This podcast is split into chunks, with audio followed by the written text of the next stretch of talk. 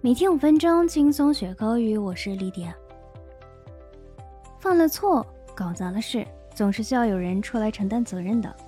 但难免有些人不敢或不想担责，想方设法的甩锅。有了甩锅的人，也就有了背黑锅的人。那背黑锅英文怎么说呢？今天我们来学习几种。Number one, take the blame for somebody，替某人承担责任。For example, she was actually innocent. She just took the blame for her husband. 她其实是无辜的，她只是为丈夫背黑锅。Number two, take the fall for somebody. 替某人承担责任。For example, I wasn't going to take the fall for him. 我不打算替他背黑锅。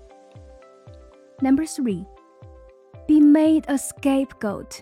这里面 scapegoat 替罪羊、代人受过者的意思。Be made a scapegoat 就是成为替罪羊、背黑锅的意思。For example, the captain was made a scapegoat for the team's failure. 队长成了球队失利的替罪羊。 那刚才我们也提到了，有人会甩锅。那甩锅英文怎么说呢？Number one, make somebody a scapegoat，使某人成为替罪羊。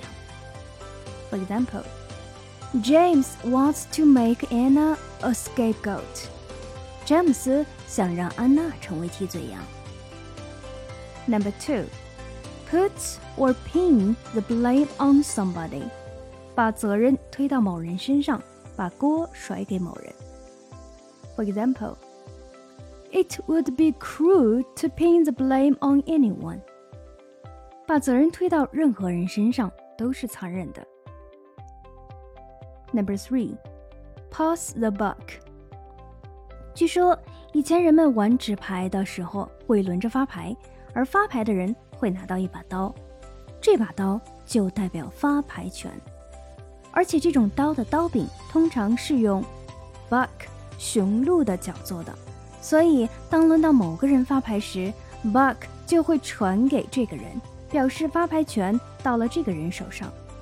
慢慢的，pass the buck 就演变成了把责任推给别人，也就是我们说的甩锅了。我们来看看词典中的解释：to blame someone or make them responsible for the problem that you should deal with。For example, she's always trying to pass the buck, and I'm sick of it. 她老是想甩锅，我非常讨厌这一点。好，最后我们来讲讲被算计了，英文怎么说？Number one, set up. Set up 这个短语含义非常丰富， 还能表示算计、陷害、下圈套。根据上下文的这个语境，还可以被翻译为被坑了，所以被算计就是 be set up。我们看词典中的解释：If you are set up by someone, they make it seem that you have done something wrong when you have not. For example, I think we are all being set up. 我觉得我们都被算计了。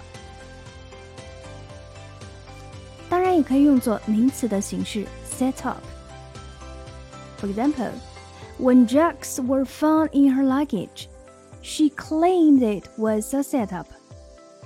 在她的行李里发现了毒品以后，她声称这是被人陷害的。Number two, frame。 我们来看词典中的解释。to make a person seem to be guilty of a crime when they are not, by producing facts or information that are not true. For example, he claimed he'd been framed. 他声称自己是被陷害了。好的，我们今天的节目就这样，大家一起来打卡， 每天坚持学习。See you next time.